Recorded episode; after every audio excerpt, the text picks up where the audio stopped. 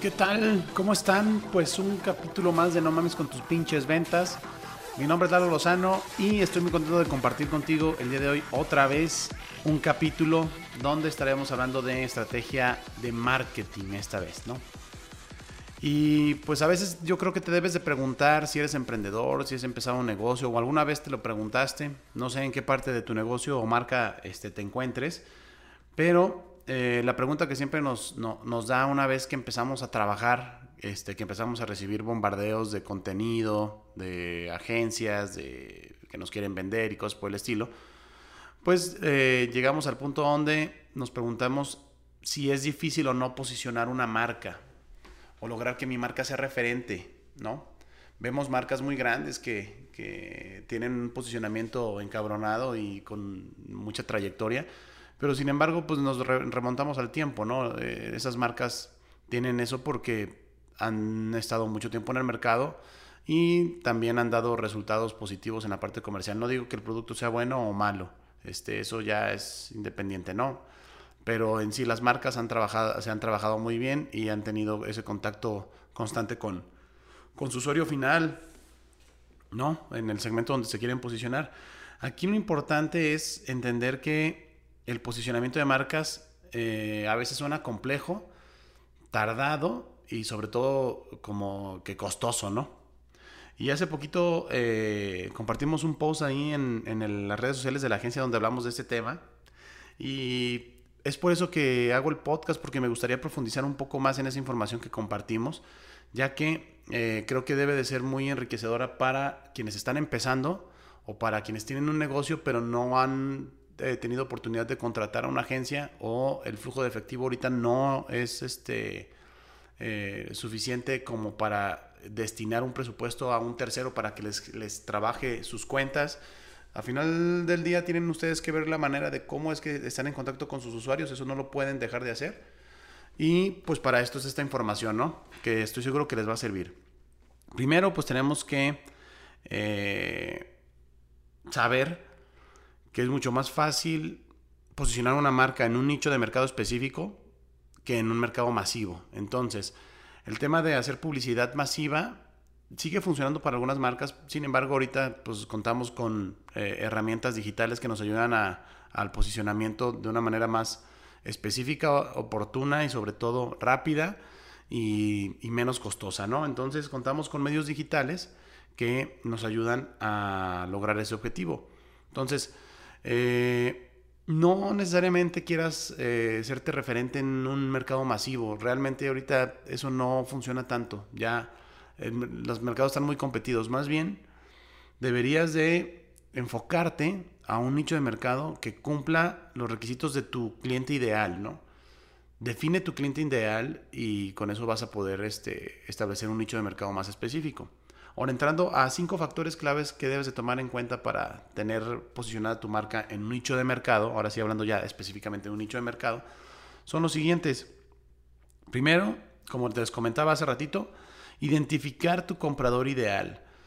Tu comprador no es todos los hombres y mujeres de entre los 18 y 65 años de edad que consuman agua. Eso es demasiado abierto.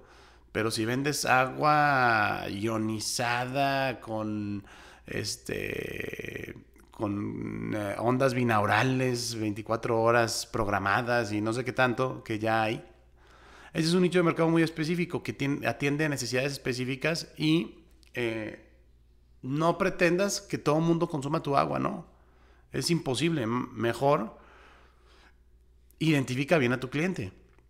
El cliente debes de saber eh, no solamente su edad y cosas superficiales, eso es muy fácil de, de, identificar o de decir, ¿no? Porque pues a final de cuentas es tu deseo. Pero eh, debes de conocer sus costumbres, sus preferencias, qué le duele, qué, qué medios puede tener, qué gustos tiene. Es analizar realmente la antropología de ese usuario para poder entenderlo y poder entonces sí conectar con él, ¿no? Ahorita está muy de moda que la segmentación por redes sociales, Sí, la segmentación por redes sociales te ayuda en datos demográficos e intereses muy particulares. Sin embargo, este, no solamente es eso, tienes que tener un mensaje bien redactado, este, que el contexto del lenguaje que se utiliza debe de ser el que, el que atiende a ese segmento de mercado, porque al final de cuentas hay modismos, hay palabras, hay términos que nomás se usa en un nicho de mercado. Ahora, si te vas a nichar, pues obviamente tienes que entender a la perfección ese nicho de mercado, ¿no? No puedes eh, anicharte si no entiendes perfectamente cómo funciona eh, la convivencia de ese nicho de mercado. Bien. Ahora, el punto 2. Identifica cuántas personas son similares a tu comprador ideal. Ahí sí ya vas a ver núcleos o sociedades o tipo de personas o cantidad de personas estimadas que atienden a esas necesidades. Una manera de poderlo hacer que no es exacta, pero te da una idea, es Facebook a través de la segmentación.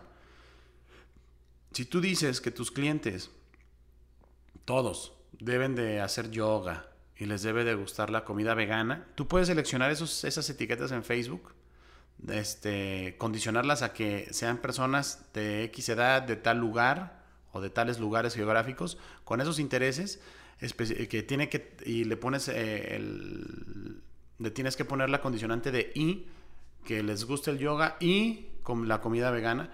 Y entonces te va a dar un estimado de cuánta audiencia tiene Facebook que cumpla esos requisitos. Obvio no es, este, no se puede considerar como representativo al 100% porque es un estimado, eh, pero te va a ayudar. Es mejor que no tener nada, ¿no? Entonces te va a ayudar. Una vez que tengas ese, ese, ese tamaño, tú ya te vas a dar cuenta qué tantas personas puedes impactar. Ahora, mientras el grupo sea considerablemente eh, grande para un núcleo pequeño, ¿cómo lo puedo explicar? Mm, si el tamaño de la audiencia es pequeño en comparación de un mercado masivo, pero ya te da en alguna zona geográfica 150 mil, 200 mil habitantes, pues ya estamos hablando de un número bastante considerable, sobre todo si es que tu producto es muy especializado, ¿no? Eh, entonces, pues bueno, al momento de identificar, pues hay que definir ese grupo y eh, siempre tener claro las localizaciones geográficas, no poner en todo el mundo, o sea, localizaciones geográficas para que tu costo sea menor. Acuérdate, estamos empezando y no queremos gastar mucho dinero en pauta. Queremos invertir casi casi así lo justo necesario que me dé para poder este, activar el negocio. Punto 3, contenido de valor tienes que, tienes que compartir contenido de valor. No hay que estar diario jugando con memes y cosas entretenidas. Si bien, eso está chido y divierte y todo. Eh, y ayuda a la convivencia con tu audiencia. También tienes que eh, compartir contenido de valor. Que al final de cuentas el entretenimiento se puede considerar un valor siempre y cuando no, eh, no lo excedamos o no, no hagamos cosas que no tengan mucho que ver con nuestra marca pero sobre todo tienes que, tienes que causar el, ese que la gente piense o sienta, mejor dicho, que aportas valor, que le ayudas, que tienes empatía con ellos.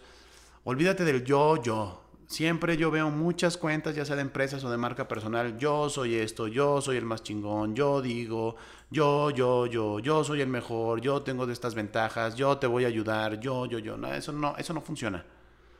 Aquí es olvidarte del yo y anteponer la necesidad del cliente el cliente automáticamente, si le gusta el contenido, se va a enganchar contigo y poco a poco vas a ir generando ese posicionamiento. Pero si no ayudas primero, no pretendas que la gente te voltee a ver.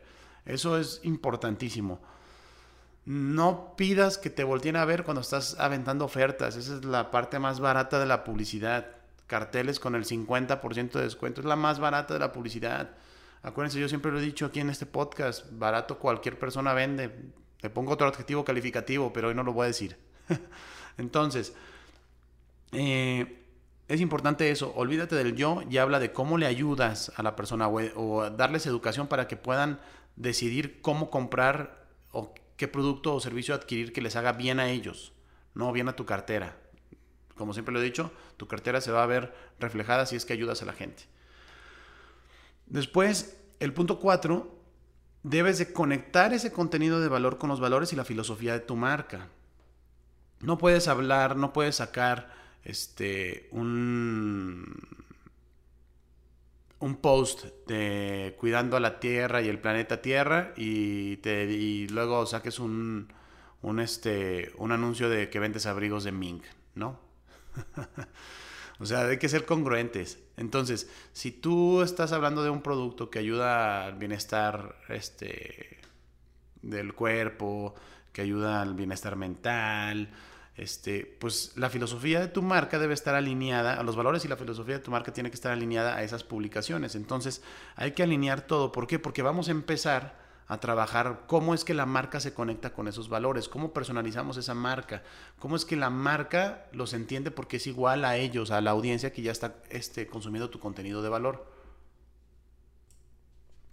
Eso es bien importante para posicionar la marca. Por ejemplo, eh, nosotros que somos agencia de marketing, si yo te comparto un contenido donde te estoy hablando de cómo posicionar la marca, pues no te digo, nosotros posicionamos marcas. Digo, creo que se puede entender muy fácilmente, pero realmente tampoco es tan obvio como, como a veces parece. Y entonces dicen, yo, oye, este, yo te voy a explicar cómo posicionar la marca. Pero después tengo que ver qué factores son los que puedes este, atender para posicionar una marca, descarga el formato. Ah, entonces descargo el formato de llenar la información, pero ahí viene mi logo.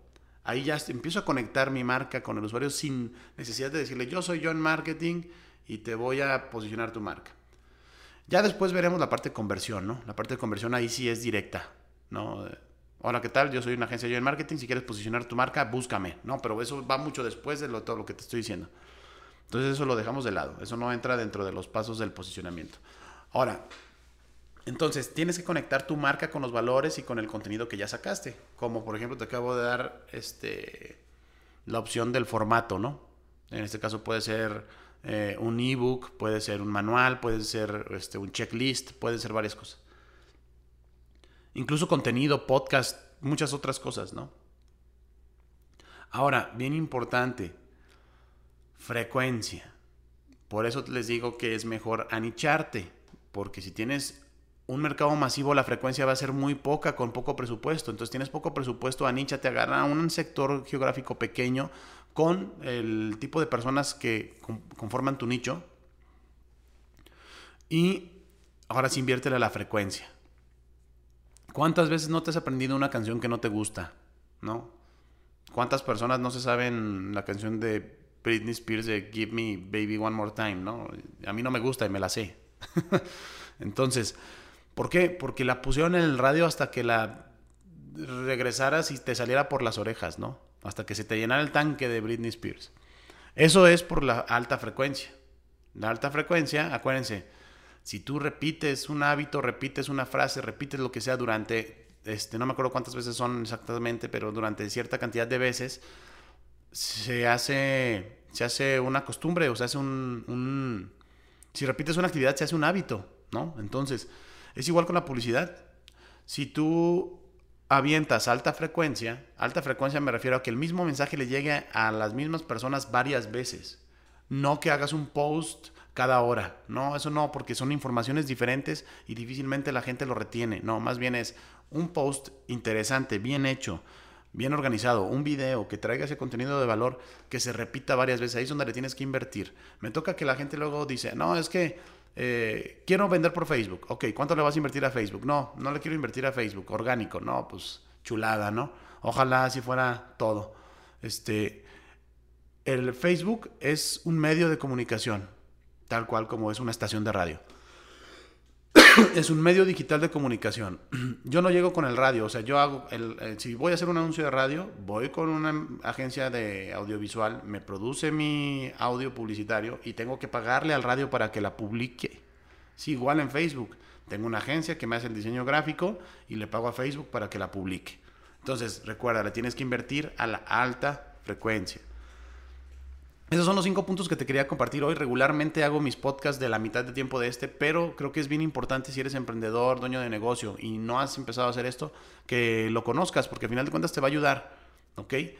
Eh, pues muy contento de compartir un capítulo más.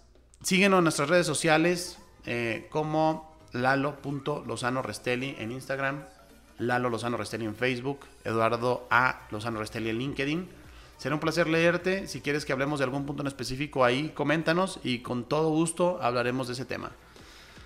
Que pasen un día, como siempre, muy chingón.